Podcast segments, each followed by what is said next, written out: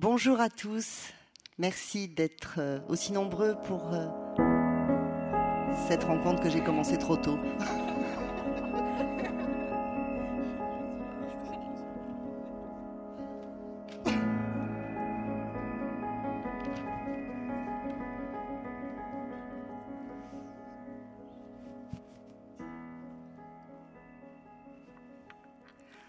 Bonjour à tous.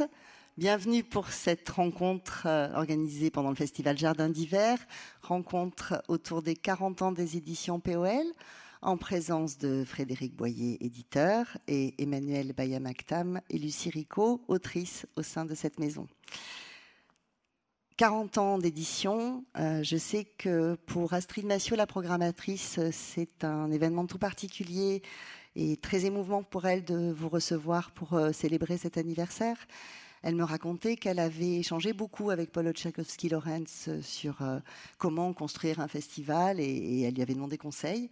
Et Paul est mort avant la première édition du festival, donc il n'a pas pu voir le, résultat de, ses programmations et de ce projet. Donc c'est avec encore plus d'émotion qu'elle accueille cette rencontre pour fêter la maison, l'anniversaire de la maison. Je voudrais peut-être commencer, Frédéric, par vous. Est-ce qu'il est possible de présenter, euh, Paul, en quelques mots, le travail de cette maison d'édition sur ces 40 années? Oui, bonsoir. Euh, bonjour, pardon. Euh, bah, on est, de toute façon, on est un peu ému d'entamer cette année-là, puisqu'effectivement, donc, Paul Ochakovsky-Laurence a fondé cette maison en 83, en 1983. Il était déjà éditeur. Il avait créé une collection Hachette POL euh, dans laquelle il a publié notamment La vie mode d'emploi de Pérec et beaucoup d'autres auteurs qu'il continuera à publier avec sa propre maison d'édition. Il avait été avant éditeur chez Flammarion, mais voilà, il avait le désir de créer sa propre maison, euh, ce qu'il a réalisé euh, en 83 donc. Et voilà, il a, alors, il a bâti une maison sur ses sur son désir de littérature qui était très très profond, très important, très ouvert aussi. Hein. c'est quelqu'un euh, qui disait moi je voilà je, publie les je publie des écritures, des voix, des auteurs, des autrices que, qui, qui, composent des textes que moi j'aurais aimé écrire finalement, mais je, ne suis pas écrivain. Euh, il a il a imposé quelque chose de très particulier dans dans le paysage qui était effectivement l'attention, la fidélité, euh, la continuité, puisque euh, c'est quelqu'un qui était un magnifique accompagnateur d'œuvres, d'auteurs, de travail, euh, et il avait aussi une curiosité, même peut-être parfois qui dépassait, qui, pouvait dépasser la curiosité de ses propres auteurs sur leur propre travail. Finalement, je trouve. Voilà, c'était quelqu'un de très, de très fin, de très élégant, de très intelligent. Et il a réussi comme ça. Ben, on a ici deux autrices, dont l'une qui a publié, Paul a publié son premier livre en 1996, à l'automne 1996, qui était une rentrée particulière, puisque on publiait le premier livre d'Emmanuel Bayamaktam, Ré de cœur, que les éditions POL viennent de republier en livre de poche, une collection format poche POL. Et euh, c'était aussi le premier livre de Marie Dariussec, Truisme, qui a été un, événement, et euh, le premier roman de Guillaume Dustan, euh, Dans ma chambre, je crois. Voilà. Donc c'était une rentrée, c'était pour vous dire une, rentrée littéraire avec trois premiers romans, et c'était trois, ben, trois écrivains qui allaient, qui allaient créer une œuvre particulière chacun. Et voilà, donc, et la, deuxième autrice, donc Lucie Rico, qui est arrivée un peu plus tard. Ton premier roman, donc, c'est Le chant du poulet sous vide en 2020. Voilà, c'est ça. Donc vous avez voilà, deux, autrices, et son deuxième roman est sorti euh, à l'automne dernier, GPS. Donc c'est une maison, voilà, 40 ans de littérature contemporaine, mais Paul s'est aussi intéressé au cinéma, il a créé une, revue de cinéma célèbre qui s'appelle Trafic, il s'intéressait aussi au théâtre, et il s'intéressait à toute forme d'écriture, euh, c'est et pour ces 40 ans, par exemple, j'espère on arrivera à faire entendre un peu pendant toutes les 40 ans euh, les, différentes voix de la maison et parfois ce rapport à la poésie que Paul aimait tant euh, de, façon parfois extrême, de façon parfois surprenante. Hein. Euh, il y a dans la maison ce qu'on appelle des poètes sonores, par exemple comme Charles Penquin ou Christian Prigent, qui sont d'ailleurs tous les deux qui vivent en Bretagne d'ailleurs. Euh, mais il s'intéressait aussi à des formes, euh, à des formes d'écriture de, orale. Euh, et donc, dans la maison, il y a aussi des gens qui font du théâtre, qui font de la musique, qui font des performances, qui font aussi des, performances esthétiques. Et c'était. Voilà, et ça donne. C'est une maison finalement qui s'est créée sur une attention extrêmement vive et particulière à tout ce que l'écriture pouvait pouvait toucher, atteindre. voilà. Donc c'était donc Paul Ochakovsky, Laurence est mort les premiers jours de 2018, voilà, dans un accident de voiture. Et euh, la maison a, continué après lui. Voilà, je pense que c'était le souhait qu'il avait, que la maison lui survive et que les auteurs puissent continuer euh, à, écrire et à publier sous ce logo POL, qui est un logo particulier, puisque le, petit logo avec les petits ronds, là, c'est une figure du jeu de Go que Pérec avait inscrit dans la vie mode d'emploi. Euh, et euh, c'est la position dans le jeu qui signifie l'éternité ou euh, l'état d'équilibre pur. Voilà. Donc il avait choisi ça pour faire son logo de la maison d'édition. Vous avez repris la direction de cette maison d'édition, la direction éditoriale. Euh, quel est le mot qui pourrait caractériser la, fidélité que vous vous devez au travail de POL Est-ce que c'est la curiosité? Est-ce que c'est la fidélité? Est-ce que c'est, euh, c'est pas un mot, mais ne rien s'interdire? Ne rien s'interdire, ça, je veux bien. non, mais je vais le dire très franchement, c'est quelque chose. Euh, euh, voilà, moi, je vais pas faire le malin. j'ai repris cette maison parce que Paul avait avait exprimé le désir que si jamais quelque chose arrivait, je puisse euh, lui succéder. C'est une promesse un peu à la fois absurde et vertigineuse. Hein, quand, et donc, euh, hélas, le jour où j'ai compris que j'allais devoir euh, répondre de cette promesse, ça a été quelque chose de très émouvant et difficile. Mais je savais que la maison existait. Une maison d'édition, de toute façon, c'est d'abord les auteurs qu'elle publie. Donc j'en connaissais pas mal, parce que j'avais été moi-même auteur de cette maison depuis euh, plus de 25 ans. Donc, euh, euh, et, c'est une maison que j'aimais, c'est des, des, œuvres que j'aimais. Donc on est voilà, l'assurance, c'est ça, c'est les, œuvres et les livres qui ont été publiés, sachant que euh, les auteurs continuent à écrire et continuent à produire, et que c'était une, garantie, voilà, et qu'effectivement, euh, il fallait que ça, ça continue, voilà, que ça ne se disperse pas, que ça reste dans, cette intensité-là. Voilà. Après, je dis, voilà, je n'ai pas fait le malin. Il y avait aussi une équipe. Hein, euh, il y a Paul Ochakowski qui a créé la maison, mais il y avait Jean-Paul Hirsch qui travaillait avec lui depuis presque 30 ans, et deux, trois autres personnes qui travaillaient aussi depuis plusieurs années, voilà, et donc cette maison, elle était vivante, elle continue à exister, il fallait qu'elle continue, voilà. Donc euh, on fait le boulot.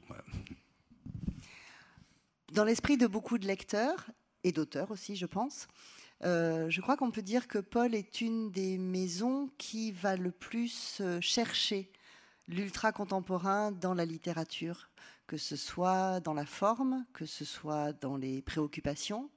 Euh, on va pouvoir commencer à échanger avec euh, Emmanuel et Lucie à ce propos. Évidemment, Frédéric, si vous souhaitez intervenir, vous êtes le bienvenu. Est-ce que déjà cette idée d'ultra contemporain, ça vous paraît euh, Oui, je ne suis pas sûr que lui, il aurait aimé qu'on dise ultra contemporain, mais je ne sais pas. Hein, mais effectivement, de toute façon, c'est quelqu'un qui aimait les choses transgressives. Voilà, et non pas pour le plaisir de transgresser, mais parce qu'il y avait pour lui, je crois, dans la forme esthétique, dans la forme de l'écriture, une nécessité même de mener à quelque chose qui est une forme de transgression, mais pour pour lui, c'était plutôt une joie et un combat et quelque chose de nécessaire. C'était pas pour le plaisir de, transgresser. Donc, il est allé chercher parfois effectivement des choses euh, surprenantes, extraordinaires, parfois dérangeantes. De toute façon, enfin, euh, on va pas faire le florilège des phrases de Paul, mais il avait une phrase que je cite de tête justement où il disait moi ce que je cherche dans, dans un texte, c'est d'abord d'être dérangé, voilà, d'être mis en péril même. Il disait moi je vais être mis en péril par le texte. Donc on n'est pas dans une littérature de confort, euh, on n'est pas dans une littérature rassurante peut-être, mais on est dans quelque chose qui va vous déplacer, qui va vous interpeller, qui va vous, vous, surprendre. En tout cas, lui, c'est ce qu'il cherchait, ça c'est sûr. Hein, Je reste sur l'ultra contemporain. En travaillant sur cette rencontre, mesdames, euh, j'ai trouvé plusieurs thématiques euh, sur lesquelles euh, vous répondez presque en effet miroir ou en effet positif, négatif au sens photographique et non pas qualitatif évidemment. On va commencer par l'ultra contemporain. Lucie, que ce soit dans le champ du poulet sous vide ou plus particulièrement dans GPS, j'ai l'impression que vos domaines d'études sont la technologie, l'industrie, cet ultra contemporain-là, euh, qu'on pourrait qualifier de mécanique ou d'économique, est-ce que c'est euh, de technologie? Est-ce que c'est quelque chose qui, euh, effectivement, vous porte et vous, vous interroge dans le monde contemporain et vous sert de moteur pour l'écriture? Bonjour. oui, je crois, en fait, en fait je crois que je pars de mes propres contradictions, de, mon expérience euh, de l'infraordinaire, pour, euh, pour, citer Pérec, de quelque chose qui, me touche au quotidien et que j'ai envie de, transformer par la littérature, d'interroger par la littérature. Donc pas forcément la technologie ou les, les périls euh, ultra contemporains, mais plutôt voilà qu'est-ce qui moi me meut, qu'est-ce qui m'interroge dans mon rapport au quotidien. Pour voilà continuer sur Pérec, ce qui disait que il était intéressé par l'infraordinaire parce que ne pas penser le contemporain, pas penser chacun des gestes qu'on fait au quotidien, c'était aussi vivre notre vie comme des somnambules. Et ça, je le partage. Moi, si j'écris, c'est aussi pour essayer de penser le langage, pour creuser quelque chose dans le langage qui m'interroge. Et c'est pour ça, je crois que dans mes deux livres, mes personnages ont des rapports à la littérature eux-mêmes, à l'écriture eux-mêmes, où l'écriture est mise en, défaut à un moment donné parce que ben, dans le, chant du poulet sous vide, c'est quelqu'un qui écrit des, épitaphes pour ses poulets morts pour leur rendre hommage. Et en fait, elle se rend compte que c'est pas tellement un hommage d'écrire des épitaphes, ou alors si, c'en est un, mais, mais assez détourné dans la société de consommation. Et dans le deuxième, elle écrit des faits divers. Et ça, voilà, c'est, je pense, c'est ma manière de d'interroger le réel toujours. Donc, euh, comme je suis dans le réel ultra contemporain. c'est oui, c'est une sorte de ouais, ça, m'interroge. Emmanuel, vous, l'ultra contemporain serait, à mon sens, plutôt d'un côté plus intime, ultra contemporain euh, sociétal, de nos façons de vivre, de nos façons euh, d'évoluer. Est-ce que ça vous paraît euh, être une bonne définition très sommaire mm. de votre travail? Alors c'est vrai que c'est quelque chose que j'entends depuis quelque temps euh, voilà, on me renvoie au fait que je, que je m'empare effectivement de, sujets sociétaux comme euh, euh, bah, les nouvelles configurations familiales, la GPA, la transidentité. mais en même temps, ces sujets, ils étaient là dès mon premier roman en 1996. vous n'en parlez pas, vous travaillez dessus toujours. moi, j'ai toujours eu des personnages trans, en fait. donc voilà, j'ai pas sauté sur des sujets à la mode parce qu'ils étaient à la mode.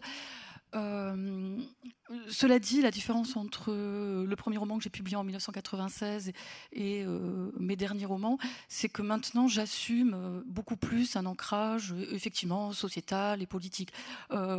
mes premiers textes, au contraire, j'avais envie qu'ils soient un petit peu atemporels, comme, comme des fables décrochées du temps et de l'espace, alors qu'aujourd'hui, au contraire,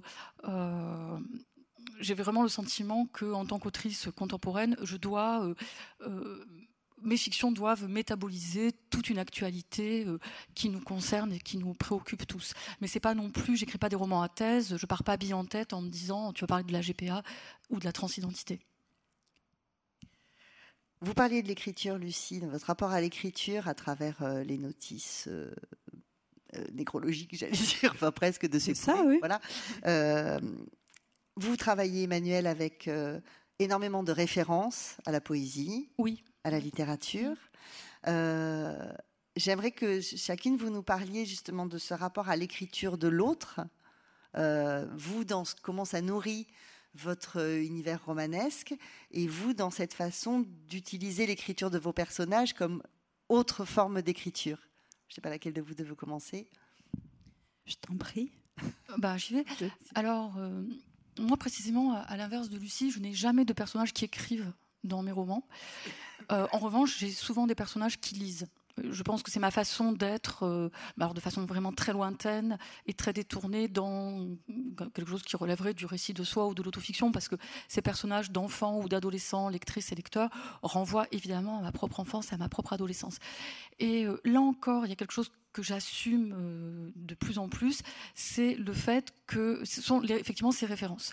Hein. Dans mes premiers romans, je n'osais pas mettre en circulation de façon ostentatoire euh, du Proust, du Racine, du Nerval, comme je le fais aujourd'hui sans vergogne, parce que je, crois que j'avais entendu ou lu, je ne sais plus d'ailleurs, Duras parler de ces auteurs euh, justement qui citent et qui font des références, et elle en parlait comme d'auteurs pédants et cuistres, et ça m'avait un peu tétanisé. Je m'étais dit oh non, il faut surtout pas que je fasse ça parce qu'on va croire que je suis snob, pédante et cuistre. Et maintenant, en fait, au contraire. J'exhibe presque le fait que ma phrase, elle est tissée constamment, effectivement, de textes qui ne sont pas les miens, qui sont alors souvent hein, des auteurs assez patrimoniaux. Hein, euh, Proust, Nerval, Rimbaud, Baudelaire, beaucoup Ovid. Et puis, euh, ça m'empêche pas de faire arriver aussi dans, ma phrase des références euh, plus populaires et, plus contemporaines à, je sais pas, à Michael Jackson, à, Goldman, à Sardou, à Rihanna. Enfin, ça m'arrive aussi. Mais mon écriture, désormais, elle est vraiment. enfin, je sample, quoi. J'hybride, j'intrigue, je, tisse à ma phrase euh, des éléments qui sont euh, un peu, oui, qui sont allographes en fait, qui sont pas de moi. Ici Eh bien, euh, c'est quelque chose que j'avais pas pensé, notamment dans GPS. Je m'étais pas rendu compte comme elle était au chômage, ma narratrice. Je m'étais dit, ben non, c'est pas quelqu'un qui écrit, mais en fait, si, elle écrit des faits divers. En fait, c'est et c'est peut-être l'espace, c'est intéressant ce que tu disais, parce que en fait l'espace de, de, des narratrices, enfin c'est pas des narratrices, mais des personnages principaux qui écrivent, c'est l'espace où je cite où je fais des références aussi à d'autres euh, auteurs. C'est-à-dire que toutes les notices biographiques, en fait, il y a des références dedans à la littérature. Ils portent, tous les poulets, en fait, portent le nom d'œuvres que j'aime ou de, poèmes que j'aime. Ben, voilà, il y a Lolita pour Nabokov, il y a, je sais pas, y a Courtiot pour euh, Malaparte. Euh, enfin voilà, chaque poulet finalement est une référence à une œuvre que j'aime. Et ça, c'est quelque chose que j'avais pas forcément pensé, mais c'est l'espace où ma narratrice écrit qui est celui où, euh, où les citations peuvent exister, peut-être parce que je, par je sais pas, par pudeur, euh, que moi dans mon livre je les exhibe pas ou en tout cas je montre pas ce que je lis, mais en tout cas le personnage principal peut montrer des, des références. Et dans GPS c'est la même chose, c'est-à-dire que dans les faits divers, c'est tous, voilà, c'est une narratrice qui est au chômage et qui n'est pas une narratrice, il faut que j'arrête avec ça. C'est un livre qui est au tu, donc c'est un livre un peu particulier. Euh, en tout cas, c'est le personnage principal écrit des faits divers et tous les faits divers, pour ne pas coller trop à l'actualité, parce que c'est une réflexion aussi ce livre sur ce que c'est le fait divers, sur ce que ça fait euh, euh, à l'imaginaire. Ce sont des réécritures de poèmes. Donc je me suis, par exemple, euh, je ne sais pas, il y en a un, c'est Les hippopotames envahissent la ville de Dubrovnik et c'est la réécriture d'un poème de Michaud. Euh, voilà, donc je me suis basée sur d'autres œuvres pour écrire ce qu'écrivent mes, mes, mes personnages. Alors c'est amusant que vous disiez ça, euh, en dehors du fait que j'avoue, on a culture crasse. Euh, on a l'impression, alors, mais peut-être parce que je lisais les livres d'Emmanuel, euh, je les relisais dans le même temps, que vos personnages sont plutôt, dans votre écriture, il y a quelque chose qui cherche à enlever pas enlever la littérature, mais se débarrasser de quelque chose du poids de la littérature, alors que dans les, romans d'Emmanuel, au contraire, euh, il y a, euh, parce qu'ils lisent, et puis parce qu'effectivement, il y a cet usage de citations affirmées, affichées, de noms d'auteurs, quelque chose qui est rempli de littérature. Alors, vous parliez de, de, modestie ou de pudeur, mais est-ce qu'il y a aussi quand même cette volonté de, de retirer la littérature d'une certaine manière? En tout cas, de mettre la littérature au même, euh, au même niveau qu'un paquet de céréales, oui. Mes personnages veulent faire ça, toujours dans le, oui, alors euh, je ne saurais pas exactement pourquoi, mais oui, il y, a quelque chose de la littérature n'est pas exhibé par rapport euh, aux autres arts, mais bon, toi non plus, en fait, euh, enfin, je sais pas. En tout cas, si tu les penses différemment, mais moi, en tout cas, il y a des citations. Par exemple, il y a une, une des premières phrases, c'est une phrase de David Foster Wallace que j'ai réécrite, et on dirait que c'est un quiz de magazine féminin. Et ça m'amuse de mettre la littérature dans le réel et le réel dans la littérature, et finalement que les deux se confondent complètement. C'est quelque chose qui, qui m'intéresse. Et voilà, je fais autant de citations de chansons très pop que de poèmes et, euh, et j'ai pas forcément envie que la source soit évidente. Mais oui, mes personnages cherchent en tout cas dans, ils cherchent hors de la littérature. C'est des personnages qui n'ont aucun rapport à la lecture. Ce qui est, oui. Enfin, voilà, il leur manque un mot, il leur manque quelque chose, ils ne pensent pas aller les chercher dans les livres. Mais c'est quelqu'un qui, c'est, des personnages qui cherchent quelque chose, en tout cas de l'ordre du littéraire, puisqu'ils cherchent un mot. Dans le, le chant du poulet sous vide, c'est euh, c'est un hommage à sa mère qu'elle cherche tout le livre. Elle renouvelle un deuil en tuant des poulets parce qu'elle n'est pas arrivée à faire un hommage à sa mère. Et dans GPS, elle cherche quelque chose sur son ami qui, qui n'est plus là et qu'elle aurait manqué dans sa vie. c'est aussi quelque chose sur l'écriture, hein, parce que l'écriture provoque le réel euh, chez Lucie. Oui, c'est vrai. De façon très parfois angoissante d'ailleurs, et drôle aussi, parce que mais euh, il y a un jeu comme ça pour euh, pousser l'écriture, pour faire basculer le réel ou l'interroger ou même sonder parfois l'impossible du réel. Il y a quelque chose et c'est bon, ça donne des effets parfois dramatique, mais aussi drôle, voilà, et parodique aussi. Voilà, c'est, bon, il y a quelque chose d'assez inquiétant chez Lucerico, il faut, il faut se méfier. Je trouve aussi. Sur la question du plein dans vos romans, du, du plein, par rapport au vide, enfin, la sensation. Ah oui, oui, oui. Alors c'est vrai que moi, mon, esthétique, elle est plutôt du côté de, de l'exubérance, de la surabondance et, de la profusion. Euh, et je, oui, je sature un peu peut-être euh, mais hum,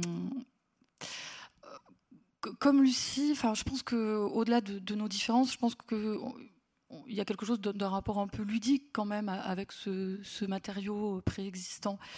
Euh, je sais plus ce que je voulais dire en fait. Voilà, je vais m'arrêter là. Les citations que vous, dont vous parsemez vos romans, euh, plus ou moins affirmées, j'imagine qu'il y en a plein qui sont détournés comme Lucie le fait. Oui, c'est détourné en général. Est-ce que ce sont. Alors, euh, pour la 13e heure, vous l'avez dit, il y avait le poème de Nerval qui, euh, qui vous guidait. Est-ce que ce sont. Est-ce qu'il y aurait une espèce de, de carnet de notes qui citerait qui, recenserait les citations qui vous viennent et où vous dites, je voudrais qu'elles apparaissent dans le roman. Ces, ces, phrases-là, elles vont nourrir le roman Ou est-ce qu'au moment de l'écriture, c'est des réminiscences de vos propres lectures qui tout d'un coup arrivent? Alors c'est plutôt de l'ordre de la réminiscence, euh, mais très souvent, euh, pour moi, en amont de l'écriture d'un livre, il y a déjà, euh, alors pour la 13e heure, il y a Artémis de Nerval, mais pour Si tout n'a pas péri avec mon innocence, ben, y c'est un, verre d'eau vide en fait. Pour Je viens, c'était un poème de Michaud.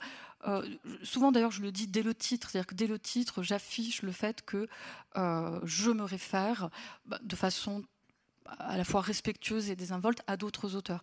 Euh, il est des hommes qui se perdent toujours, c'est une phrase d'Artaud. Donc souvent, il y a déjà au moins un, hémistiche, une phrase euh, qui est là avant même que je ne commence l'écriture du livre. Et, ensuite, euh, bah ensuite, comme ce sont des textes que je connais pour certains par cœur, pour d'autres de façon plus approximative, je les convoque ou ils arrivent au bon moment dans le travail d'écriture.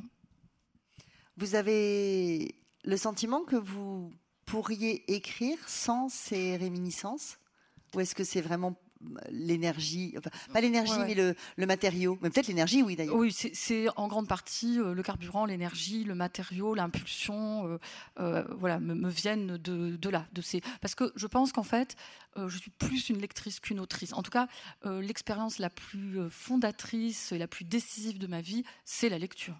Et c'est encore mon occupation principale. Je pense.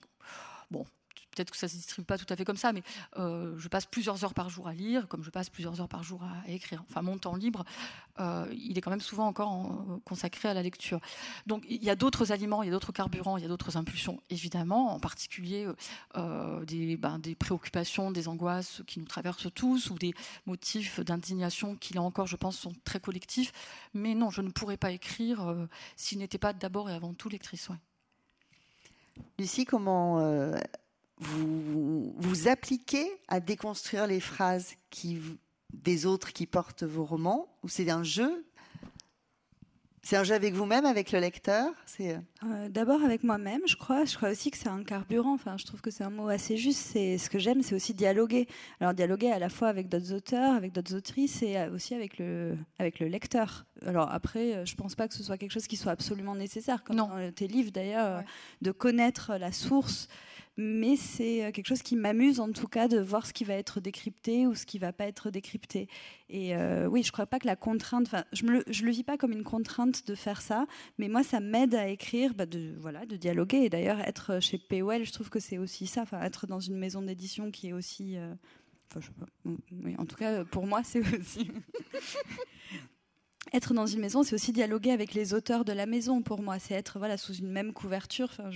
Être être je sais pas, pas dans. Bon, je sais pas, je, sais pas si, si, non, tu, mais voilà, tu, tu l'as très bien dit. Et c'est pour ça que moi, je crois que, enfin, j'avais envie d'être euh, dans cette maison d'édition, que j'avais envoyé euh, mon texte ici, c'est pour euh, dialoguer avec ces auteurs-là. Donc, dialoguer avec d'autres auteurs, c'est aussi une manière de les intégrer à mon écriture, pas forcément les les violenter pour être dans mon écriture, mais leur faire euh, des clins d'œil. Et euh, moi, oui, je crois que la dimension ludique, c'est quelque chose qui m'occupe parce que je m'ennuie sinon quand j'écris, ou en tout cas, j'ai l'impression de tourner en rond parce que je suis, je suis quelqu'un qui réécrit beaucoup.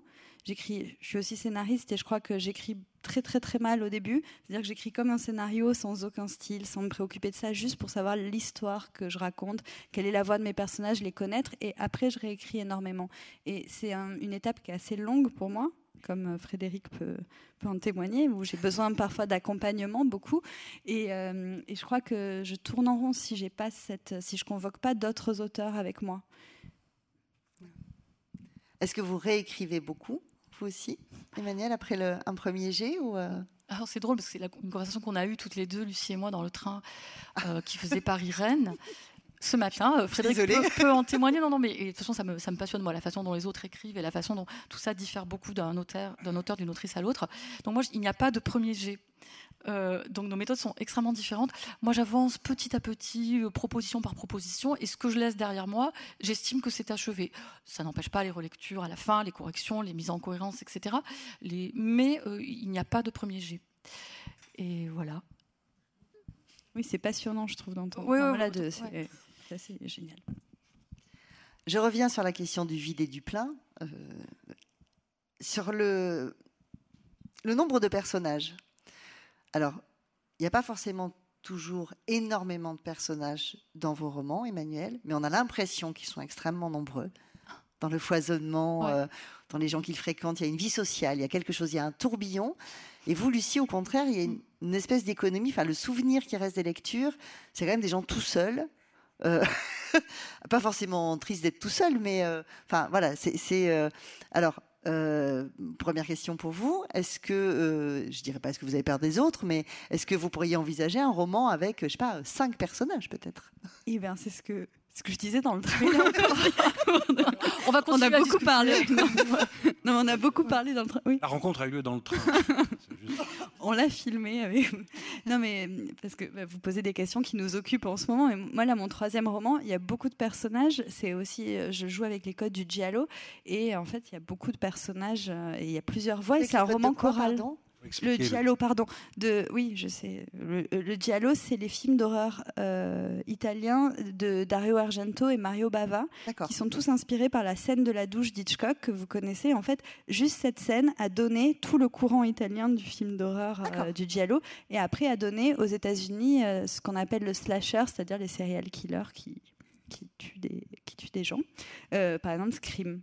Et c'est un courant qui est quand même assez important. Et c'est moi, ce qui m'intéresse, c'est que c'est la réutilisation de la peinture maniériste italienne de la Renaissance.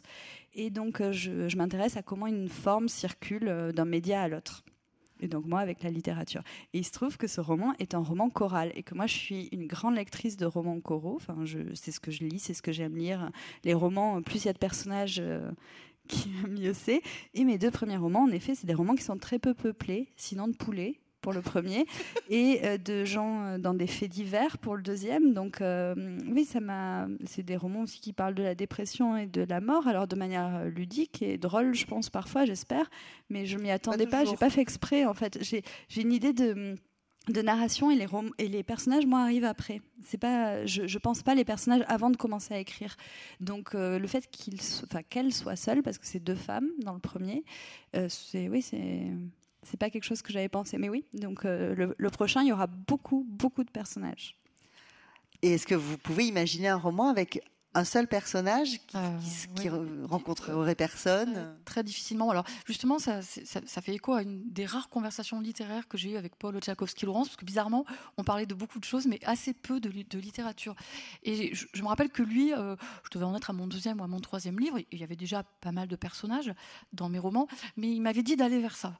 Il avait envie d'un roman justement où il y a un foisonnement euh, de personnages, et c'est une des rares suggestions qu'il m'est faite, et il n'avait pas besoin de me la faire en fait, parce que je, pense que je suis une autrice à personnage. Je pense que c'est une des forces de, de mes romans. Et, euh, et j'aime bien finalement, d'abord j'ai des personnages récurrents qui reviennent de livre en livre. Je suis contre le personnage à, usage unique, donc j'ai des personnages. Daniel, euh, il est présent depuis mon premier roman. Euh, Nelly, euh, Sharon, Arcadie, Farah, c'est des personnages que je reprends de livre en livre. Et souvent les personnages sont là un peu avant l'écriture, donc effectivement, j'imagine pas un roman où il n'y en aurait qu'un. Et, et, par ailleurs, moi, j'admire beaucoup, par exemple, euh, chez Hugo ou dans un autre registre, chez Stephen King, euh, ces personnages qui, sont tellement forts, tellement singuliers, tellement denses et tellement complexes que finalement on bascule dans le mythe. Hugo, euh, même les gens qui ne l'ont pas lu connaissent ces personnages. Et Stephen King, c'est pareil, tout le monde connaît le clown de ça. Euh, tout le monde connaît, pour Hugo, ben, je sais pas, euh, Esmeralda, euh, Quasimodo, Cosette. Et moi, moi j'aimerais qu'un jour mes personnages comme ça deviennent des espèces de, oui, de, de mythes. Mais bon, ça, ça, peut paraître très, très immodeste. Voilà. Pourquoi vous êtes contre le, le personnage dans un... ouais. bah, parce que déjà, ça correspond à un désir de lectrice de, retrouver un personnage quand, quand je l'ai aimé euh, quelque part. Et puis, euh, euh, quand vraiment on a réussi à créer un personnage dont on se dit à tort ou à raison qu'il est vraiment, qu'il a une singularité, une force, on a envie, en tout cas moi j'ai envie de, le replacer dans une autre configuration sociale, géographique, familiale, et en gardant des invariants. C'est le même personnage. Enfin, moi je sais que c'est le même personnage. D'ailleurs, il porte le même prénom en général. Mais hop, c'est une espèce de petite expérience. Je le place dans une autre situation. Est-ce que vous avez envie de le retrouver comme vous aimeriez retrouver un ami? Alors non. Par contre, euh, je, voilà, j'ai tout à fait conscience que ce sont mes créatures, que ce sont des personnages de papier. Euh, je ne pense pas vraiment à eux entre, entre deux livres. Frédéric, euh, si... Non, bah Parce que là, on a c'est amusant parce qu'on a vraiment deux univers romanesques extrêmement différents, en même temps avec plein de points de, résonance malgré tout, mais. Non, mais l'univers romanesque d'Emmanuel, euh, et ça rejoint la question de, la multiplicité de personnages. C'est aussi une œuvre qui interroge de façon, mais, de façon romanesque, donc ça qui est intéressant, la, question pas que de l'identité, mais surtout de la communauté. Et c'est une question aujourd'hui qui est très difficile, qui est une vraie question sociale, mais pas que sociale, qui est une question aussi intime, euh, collective, peut-être une question de notre avenir proche d'ailleurs. Et dans les romans d'Emmanuel, il y a comme ça une espèce d'exaltation, de joie, mais aussi de difficulté à la fois raconter euh, ce, que peut être une communauté, ce que ça fait, les liens dans, une communauté, les rapports parfois difficiles, mais aussi. Et elle en fait, alors là, pour le coup, elle parle mythologie, et je crois qu'elle a déjà réussi ça. En tout cas, je ne sais pas si un de ces personnages deviendra bientôt un mythe, mais je lui souhaite. Mais en tout cas, l'image de la, de, la communauté dans ses romans, qui existe depuis le début, depuis son premier livre, c'est déjà pour moi un mythe contemporain romanesque qu'elle a réussi à créer avec ses, je ne sais pas combien, 10, 12 romans. Euh, combien 13, 14 Je pense qu'on en a 15. 14. Euh, peut-être pas en roman, peut-être pas. On n'a pas dit que c'était elle-même un double. Hein, donc euh, c'est... Ne posez pas les questions à ma place. Ah même. La question qu'on ne lui a jamais posée en plus. Enfin, c'est pour ça que je ne m'y retrouve plus dans le nombre de livres. Parce que... moi-même, je ne sais plus. Euh, Frédéric parlait de communauté. Alors, la communauté, dans vos romans, aujourd'hui, c'est une communauté virtuelle. Bon, les poulets, la communauté des poulets, ça, d'accord, dans le, dans le premier eh ben c'est un lien plus qu'une communauté. Je crois que j'ai eu du mal à penser la communauté et que j'ai encore du mal à le penser euh, dans mes livres. c'est vrai que c'est quelque chose que j'apprécie dans, dans, la lecture de tes livres, mais c'est voilà, j'apprécie des choses que je ne fais pas en général en littérature. Et moi, c'est vrai que c'est des personnages qui sont confrontés à quelque chose de très intérieur et, euh, et finalement à un problème avec une personne. Donc dans le premier cas, c'était avec sa mère et elle se sert de ses poulets euh, comme substitut. Et dans le deuxième cas, c'est avec sa meilleure amie et elle la cherche. Euh, enfin voilà, elle a, plus de rapport au réel. Et oui, c'est des personnages où tu le disais euh, dans mes livres, je crois que j'ai un rapport au réel qui est qui est problématique. Et donc la, question de la communauté, finalement, c'est une question qui est très lointaine, qui disparaît presque derrière un lien peut-être à usage unique, puisque c'est c'est dans le deuxième, en tout cas, c'est un lien GPS, donc un lien qui est fait pour être périmé, c'est-à-dire qu'on partage sa localisation avec quelqu'un et, euh, euh, tout à coup la personne disparaît. Qu'est-ce que ça, qu'est-ce que ça fait? Mais oui, c'est une problématique. Je crois que je la commence comme ça sur, deux personnes. Quel est le lien de ces deux personnes et comment ça peut révéler quelque chose du rapport au monde? Donc finalement, c'est oui, c'est une autre manière de prendre cette question de la communauté. Vous disiez que pour votre prochain roman, dans votre prochain roman, il y aurait plein de personnages. Est-ce que pour autant il y aura une communauté? Est-ce que c'est cette idée-là dont vous avez envie ou est-ce que c'est juste plein de personnages, plein de monde? Euh, après c'est la question de la communauté dans le sens où là ce sera euh, pour GPS pour moi c'est aussi le début d'une trilogie sur le rapport du réel au virtuel. Euh, donc le GPS c'était c'était une manière d'aborder la question. Et dans le deuxième donc il y a cette question du média. Est-ce qu'on est tous devenus des médias enfermés dans notre propre existence? En tout cas qu'est-ce que ça fait les écrans d'être d'être derrière l'autre? Donc c'est quand même une question que je que je pose et où tout le monde est lié par la même dans mon troisième roman de, euh, qu'est-ce qu'on est. Euh, oui, qu'est-ce que c'est prendre soin de l'autre ou, euh, ou qu'est-ce qu'on assassine quand on prend l'image de quelqu'un, par exemple. Donc oui, c'est une manière d'aborder la communauté qui n'est pas très joyeuse souvent quand même. Hein. Voilà. Je voulais aborder une autre chose qui m'a paru faire communauté entre vous deux, point commun en tout cas entre vous deux, qui est la question du point de repère. Euh, alors qui, euh, évidemment, quand on pense à GPS, le point de repère, on pense le petit point qui clignote, mais c'était pas ce point de repère-là que je pensais. Euh, j'ai été frappée de voir vos deux personnages dans, dans, les deux romans ont besoin d'un point de repère qui est quelqu'un d'autre. Ça va être la mère pour votre première narratrice et Sandrine, la meilleure amie, dans le deuxième. Et vous, Emmanuel, dans vos romans, on a l'impression que le point de repère doit être le personnage et qu'il va se servir des autres ou ce qu'il va vivre avec les autres ne va lui donner que les moyens de devenir son propre point de repère. Est-ce que vous êtes d'accord avec cette idée-là? Euh, Alors, pas sûre de comprendre. En tout cas, ce qui est sûr, c'est que dans mes romans, j'ai souvent un personnage qui est un point de repère pour les autres.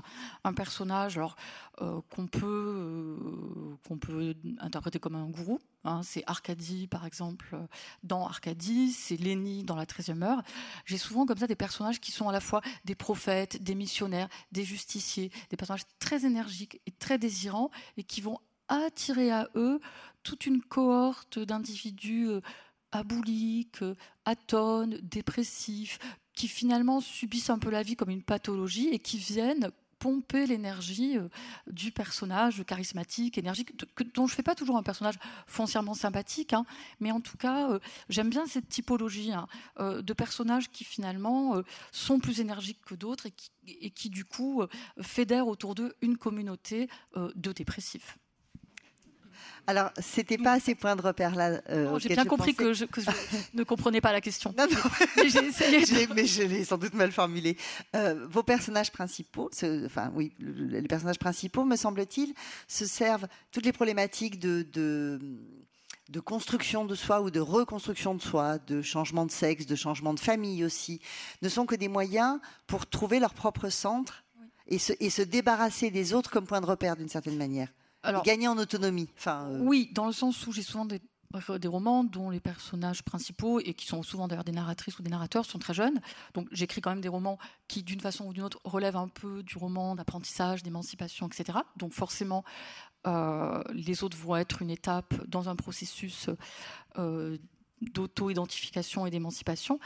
Et, et, et, D'ailleurs, je, passe un peu du coq à l'âne, mais Artémis de Nerval, c'est un sonnet où il est question d'identité, euh, d'identité contradictoire, la première heure qui serait aussi euh, la dernière, le, début qui serait la fin, la sainte qui serait en même temps la prostituée, etc. Et euh, j'ai souvent des personnages qui défient les assignations, les catégories, les étiquettes, qui sont effectivement ni filles ni garçons, ni blancs ni noirs, et qui sont comme ça un peu comme des électrons libres sur l'échiquier social. Et, ça me permet moi de d'interroger des fonctionnements euh, euh, sociétaux un peu normés qui, sont aliénants, je pense, pour tout le monde. Mais le fait d'avoir comme ça des personnages qui, se soustraient, qui évitent euh, la définition, ça permet, me semble-t-il, voilà, un questionnement un peu critique. Sur la question donc de, pour vos personnages, de la nécessité d'un point de repère extérieur, oui, je crois que dans mes livres, les personnages principaux se connaissent très peu et finalement vont chercher dans l'autre des réponses à la fois sur eux, sur euh, la vie, sur le monde. Et oui, la finalité, c'est de connaître l'autre pour comprendre quelque chose de soi, pour euh, résoudre aussi des contradictions qui se posent pour les personnages. C'est-à-dire que dans mes deux personnages, ça fait pas beaucoup d'eux quand même encore pour, euh, pour parler comme une loi générale. Donc j'espère que je me contredirai, contre, contredirai merci. Euh, bientôt. Mais euh, oui, dans les deux cas, c'est des gens qui ont, enfin des personnes qui ont des, des contradictions. Donc la première, elle, vient, elle vit à la ville, elle est végétarienne et en même temps elle doit tuer des poulets. Et finalement, c'est par la tendresse, par le lien à l'autre qu'elle doit résoudre. Euh, ses propres contradictions. Et je crois que c'est comme ça que j'écris. En tout cas, c'est l'autre qui détient une réponse sur le personnage principal. Parce que je crois que, oui, c'est pas si évident non plus. Hein. oui, c'est ce que j'allais dire, oui. Ça, finit pas si bien que ça. Parce que c'est ça qui est bien. Bah, je dis pas si elle réussit ou pas. Mais en tout cas, elle va chercher. Je crois que l'autre est vraiment détient quelque chose que elle, elles n'ont pas. C'est ce Il leur manque quelque chose. C'est ce qu'elle croit. Qu'elles n'ont pas. Ouais. Non, elle croit que les autres, que l'autre va pouvoir apporter une oui, réponse. elles se trompent. Elles sont, elles sont déconcertantes d'ailleurs vos, vos, deux héroïnes pour ça parce que elles ont une espèce de, de besoin viscéral de l'autre pour, euh, pour trouver ses, propres réponses. Alors, effectivement, deux livres, on ne va pas en faire une loi générale, mais euh, il y a quand même cette, euh, cette dépendance à l'autre. Oui. Oui, c'est vrai que la finalité, pour moi, en tout cas, quand j'écris, l'autre personnage est le point focal. C'est-à-dire que je suis beaucoup plus concentrée, je connais beaucoup mieux l'autre personnage qui est pourtant qu'une ombre, qui n'est jamais présent. Dans le cas de Sandrine, c'est une présence-absence parce que voilà, c'est la meilleure amie qui va disparaître après la première, euh, après la première scène où elle se fiance et après elle disparaît, elle devient un point rouge sur le GPS et euh, finalement en fait tout le roman est tendu vers elle et pour moi je vis beaucoup plus finalement avec la présence-absence qu'avec le personnage avec qui euh, j'écris. Donc je suis plus proche, oui, il y a une contradiction là-dedans, je suis plus proche du personnage qui a disparu dans mes livres que du, que du personnage qui raconte l'histoire, avec qui je suis. Donc même pour moi, dans l'écriture, c'est elle qui euh, lance l'écriture. Emmanuel, est-ce qu'il y a un personnage dont vous vous sentez plus proche dans un roman ou, euh, euh, ou, ou, surtout pas? Non, mais enfin, comment dire Est-ce que est-ce que c'est ça aussi qui peut guider l'écriture à un moment donné, c'est-à-dire la sensation ou d'une proximité ou d'un rejet d'un des personnages? Pourquoi pas d'ailleurs? Il y a les deux. Et comme j'ai le même dispositif d'un livre à l'autre, c'est-à-dire que je raconte à la première personne, de toute façon, ça crée de la proximité. Euh, pour moi, autrice, et je, pense pour ceux qui lisent mes textes, euh, ce qui fait que même les personnages dont je me disais a priori que je ne les aimais pas, euh, qu'ils étaient déplaisants et, à qui je donne des traits de caractère qui m'insupportent, comme je vais écrire à leur place enfin en disant je, et, comme je vais essayer d'entrer dans leur psychisme, euh, ça finit par créer une forme de, oui, de peut-être de sympathie, ou en tout cas d'empathie et, de, compréhension. Par exemple, le personnage de dont je viens, il y a un personnage de mère euh, à qui je donnais la parole à la fin. Je, pensais que j'arriverais même pas à l'écrire, la partie où elle, où elle s'exprime. Euh, Inde, dans la 13e heure, c'est un personnage à la fois je me sens très proche et en même temps euh, euh, qui est un personnage difficile à faire exister. Mais voilà, le fait d'utiliser ce jeu, euh, ça crée cette proximité, me semble-t-il. Frédéric disait que vous écriviez sous deux noms. Est-ce que pour autant, alors l'autre nom c'est Rebecca Ligueri, est-ce que pour autant, donc la question que tout le monde vous a déjà posée, mais c'est pas grave, vous écrivez sous deux identités? Alors non, je dirais pas deux identités, mais ce qui est sûr, c'est que depuis maintenant une dizaine d'années, j'alterne strictement entre des romans dont je sais à l'avance que je vais les publier sous pseudonyme et des romans dont je sais à l'avance que je vais les publier sous mon nom. Et en fait, euh, c'est à mon avis pas la même écriture, même s'il y a une espèce de capillarité entre les deux, évidemment, il y a des thèmes communs, puis je pense que ça reste ma phrase quand même. Mais euh, ce que j'écris et publie sous pseudonyme, c'est plus romanesque, c'est plus direct et c'est plus scénarisé, même s'il n'y a toujours pas de premier jet. Euh, je sais à peu près où je vais. En revanche, ce que j'écris et publie sous mon nom, c'est ce que je vous disais tout à l'heure. Je vais partir avec un verre d'eau une phrase de Colette, et ça me, ça me suffit pour écrire tout le livre. Donc, en même temps, je, je ne cloisonne pas strictement il n'y a pas de schizophrénie, euh, ni de dédoublement de la personnalité. Vous avez dit aussi que vous écriviez des romans beaucoup plus sombres, sous le nom de Rebecca Alighieri. Et vous, écrivez, vous avez écrit, si je ne me trompe pas, des romans pour enfants sous le nom de Rebecca Alighieri Oui, alors, parce qu'en fait, ah oui, ça peut paraître, euh, ça peut paraître euh, absurde. D'ailleurs, ça l'est. Mais en fait, l'idée, c'était quand même que Rebecca Alighieri, c'était quand je faisais un pas de côté par rapport à ce que j'écris d'habitude. Donc, euh, et, par ailleurs, même si mes romans jeunesse ne sont pas très sombres. En tout cas, je m'y interdis des formes de, violence ou d'érotisme que je m'autorise quand j'écris sous pseudonyme ou que je m'autorise aussi d'ailleurs euh, quand j'écris sous mon nom. Euh, pour autant, ces romans jeunesse, parce qu'il y en a un qui va apparaître bientôt, hein, donc je peux dire que j'en ai écrit deux, ils sont là aussi beaucoup plus romanesques. Je, pense mes scènes, c'est pas la même écriture. Je, je, vois des affinités entre ce que je publie sous que ce soit pour la jeunesse ou pour les adultes, ce que je publie sous pseudonyme, je répète, c'est plus romanesque et à mon avis d'ailleurs plus accessible. Et le rapport au théâtre? Alors le théâtre, c'est finalement une expérience assez récente euh, dans ma vie euh, d'autrice et c'est peut-être une, des, plus belles. Euh, j'ai répondu à une commande il y a quelques années voilà, le théâtre de la tempête m'avait demandé une réécriture du Triomphe de l'amour de Marivaux. Et en fait, j'ai découvert que l'écriture, cette expérience aride et solitaire, ça pouvait aussi euh, être du collectif. C'est-à-dire que quand on écrit pour le théâtre, en tout cas moi, quand j'écris pour le théâtre, il y a toujours un passage euh, où je vais euh, soumettre mon texte aux comédiens et à partir de leur lecture, leur répétition ou les premières auditions, je vais réécrire. Et il y a une dimension très collective et très festive au théâtre. Donc j'adore. Lucie, est-ce que vous êtes tentée par euh, d'autres domaines d'écriture euh, euh, alors peut-être plus romanesques, effectivement comme le disait Emmanuel, ou pour la jeunesse, ou sous forme de théâtre? On n'a pas parlé de la poésie, mais... Oh oui, oui, complètement. Bah, plus romanesque, je sais pas parce que je me dis que c'est déjà très romanesque et j'écris des scénarios par ailleurs, donc c'est vraiment la narration, c'est vraiment un moteur. Moins romanesque, oui, j'aimerais bien, mais la poésie complètement. Là, je, je, me suis mise à la poésie. Enfin, je sais pas si c'est de la poésie, mais c'est en tout cas ça, ça y ressemble, je crois. Est-ce que comment Frédéric est ravi, je crois. Et, euh, et le théâtre, oui, ça m'intéresse. En fait, toutes les formes d'écriture m'intéressent, hein, même l'écriture de faits divers. D'ailleurs, il y a beaucoup voilà, de formes. J'aime bien explorer aussi d'autres formes d'écriture dans le roman. C'est aussi pour ça que mes narrateurs euh, écrivent. C'est parce que j'aime bien tenter d'autres formes. Alors, les élégies de poulet ou des faits divers ou, euh, des étiquettes dans, dans mes romans. Donc, oui, oui, je crois que tout, tout m'intéresse. Et la littérature jeunesse en particulier. Mais, mais j'ai pas encore sauté le pas. Pas que je Est-ce que vous, vous, sentez une espèce de pression de la part de vos auteurs pour ouvrir un département jeunesse euh, chez POL Il y a eu une tentative de, collection policière? Non, il y a eu une tentative euh, jeunesse que Paul avait lancée qui s'appelait Petit Paul. Oui, c'est vrai. Qui était très belle d'ailleurs, bon, qui pour des raisons X euh, n'a pas, pas continué, mais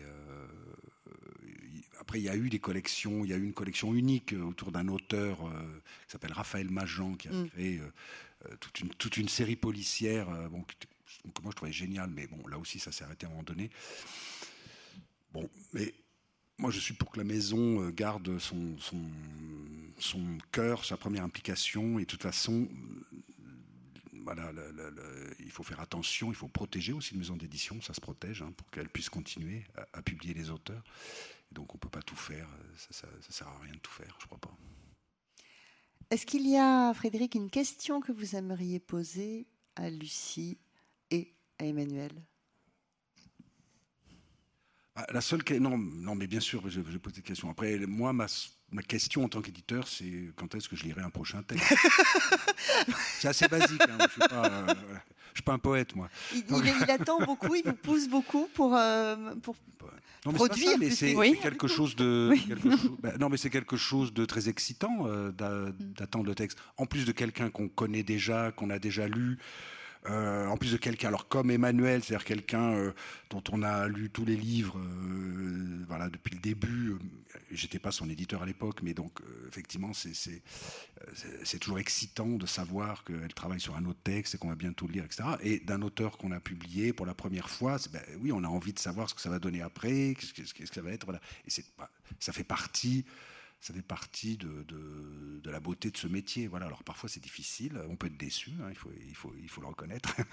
Et, mais c'est voilà, beau, c'est quelque mm. chose qui fait que... Et on espère que cette excitation et cette attente, on saura la, la transmettre aussi aux, aux, lecteurs, voilà, pour que... que mais et après, ben, on lit... C'est la question d'un accompagnement comme ça avec chacun pour que l'œuvre se fasse. Euh, là, j'apprends ici, là, je ne savais pas que Lucie se mettait à la poésie. Bon, mais voilà, non, mais c'est quelque chose que Paul Tchaikovsky aimait beaucoup, et parfois de façon extrêmement généreuse, parfois presque trop. Euh, effectivement, il accompagnait les auteurs. Euh, quand, un, auteur, je peux parler moi, par exemple, je disais, tiens, je vais faire quelque chose qui n'avait rien à voir avec ce que je faisais avant. Et il était, bah, par exemple, quand j'ai dit, bah, tiens, je traduis Saint-Augustin, j'ai cru qu'il tomberait de sa chaise. Il m'a dit, c'est ah. formidable, Frédéric. En même temps, il dit toujours ça. Non, non, non, mais il, le disait en conscience quand même, contrairement à ce que certains auteurs malveillants que je tiens à dénoncer ici. Alors, mais c'était vraiment, euh, mais parce que, mais c'était cette excitation-là, c'était se dire, mais qu'est-ce que ça peut être que quelqu'un qui va, voilà, et euh, voilà, donc c'est, euh, voilà ce que j'avais à leur dire, c'est de continuer. Hein, il ne faut pas les distraire de leur travail d'écrivain, parce que Lucie, est-ce que vous avez une question à poser, Emmanuel? Même si vous avez beaucoup parlé dans le train. On a épuisé tous les sujets.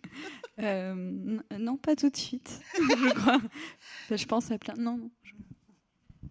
Emmanuel, est-ce que, publiquement. est-ce que vous avez une question à poser à Lucie Non, c'est pas une question. C'est maintenant que j'ai, compris euh, sur quoi allait porter son, prochain roman, Le Diallo, euh, je lui reconseille de regarder l'épisode d'Atlanta dont on a parlé tout à l'heure parce que euh, Hitchcock y est très présent. Enfin, voilà. Donc, bon, c'est ça a peu, d'intérêt. Moi, c'est une série dont on a parlé là encore, et il se trouve qu'il y a un épisode de cette série merveilleuse qui s'appelle Atlanta où il est question de, d'Anthony Perkins en fait. Donc euh, il y a un rapport avec. Euh, oh, c'est confus ce que je raconte. Bon, bref, c'est pas une question de toute façon. Mais il faut regarder Atlanta, en effet. Voilà, c'est ça. Dernière question euh, par rapport à la maison POL que je pose à tous les trois. c'est un exercice difficile, je ne suis pas sûre qu'il soit pertinent, mais je la pose quand même. Est-ce qu'il y a un ou deux auteurs qui font pour chacun de vous que vous êtes particulièrement fiers de participer de cette aventure? Des auteurs POL Ouais. Non, on peut pas, on peut pas faire ça. On peut pas n'en citer que deux. Frédéric, tu vas choisir qui? Tu préfères euh, Lucie ou Emmanuel? Non, pour une émotion particulière, pour euh, un parcours dans un, dans un, trajet d'écriture, pour euh, plein de raisons. Enfin, quelque chose intimement. Moi, je peux répondre à leur place parce que, en fait, sinon elles vont dire des bêtises, donc je peux. non, mais d'abord, mais c'est ce que tu tu disais à un moment donné, c'est-à-dire il y a des auteurs qui sont venus, qui ont envoyé leur manuscrit à la maison d'édition par admiration d'un autre auteur et d'un texte. Euh, je sais que, que ce soit Emmanuel Carrère ou Marie Dariussec, ils ont envoyé leur livre à Paul pour Pérec, par exemple. D'autres, ça sera pour Duras, d'autres, ça sera pour. Voilà, bon. Et, je sais qu'aujourd'hui, je reçois, moi, des manuscrits où on me dit j'aime beaucoup l'œuvre d'Emmanuel Bayamaktam. Voilà, bon, je pense que dans quelques temps, on me dira peut-être, voilà, vous, publiez du Sirico. Non, mais, et, non, mais parmi les manuscrits qu'on reçoit, moi, je reçois des lettres assez émouvantes, d'ailleurs, euh, qui témoignent d'une vraie admiration pour des textes, des auteurs que la maison publie, et que c'est comme ça que se crée quelque chose. Effectivement, après, ça ne veut pas dire qu'on publie des. Euh, après, les, auteurs font leurs propres textes, leurs propres œuvres et tout ça, mais une maison d'édition, et Paul y tenait, même si on. Mais une maison d'édition, c'est aussi ce, rapport à la fois d'admiration, d'émulation, d'excitation, voilà, par, par, des œuvres. Et euh, bon, voilà, donc c'est ce, ce qui crée aussi l'histoire d'une maison. Voilà, donc, euh, bon, après, en, chacun peut avoir un, auteur, un texte euh, qui, l'a bouleversé, qui l'accompagne toujours. Bon, voilà. Moi, je peux pas le dire, mais non, mais de toute façon, c'est pas vrai. On est, on est, c'est, ce qui est beau d'ailleurs, c'est de pouvoir traverser la diversité des, voix et des textes. C'est ça qui est beau quand même. Hein. Mais c'est vrai que ça fonctionne souvent comme ça et qu'on reçoit des manuscrits parce que, voilà, dans l'histoire de la maison, il y a eu tel et tel auteur, telle telle œuvre, tel texte qui a qui a déclenché quelque chose. C'était pas une question piège. Hein. Non, mais c'était dans ce sens-là, justement. Ce qui est vrai, justement, peut-être pour pas en citer forcément un, mais c'est que POL, je crois, j'avais aucune notion quand j'étais petite euh, de, enfin voilà, de qui étaient les maisons d'édition à part les livres de poche. Enfin voilà, je, lisais tout en livre de poche, et je crois que POL, euh, il y a plusieurs écrivains qui ont fait que c'est la première maison où je me suis dit, ça c'est euh, à chaque fois que je lis un livre, enfin je me suis dit mais qui a publié ça? Et c'est la première fois où je me suis intéressée à ce que c'était une maison d'édition en me disant ah mais c'est marrant, en fait cette maison d'édition, j'aime Ça m'intéresse toujours. Je ne sais pas si j'ai toujours aimé les livres, mais il y a toujours quelque chose qui, oui, bah, ce que tu disais, me déplace et, m'intéresse. Et euh, c'était un horizon d'attente pour moi, POL. Et donc, c'est les premiers livres en grand format que j'ai achetés. C'était chez POL parce qu'il y avait des écrivains qui m'avaient bouleversée. Euh, oui. voilà. Tout pareil. Frédéric, tu voulais dire quelque chose, je crois. Ah. Bon. Euh, vous allez pouvoir discuter avec les lecteurs et les lectrices pendant que vous signerez, puisque vous allez signer euh, sur le stand des libraires euh, après la rencontre.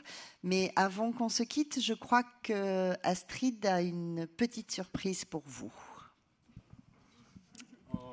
Le premier de la, série, ah, génial.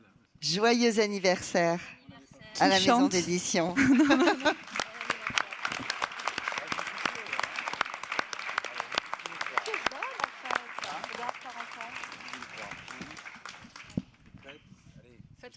pour nous. Allez, 1, 2, 3. Bravo.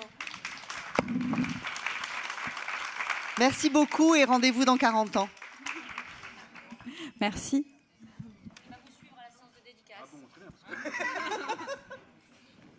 On le coupe en combien? C'est votre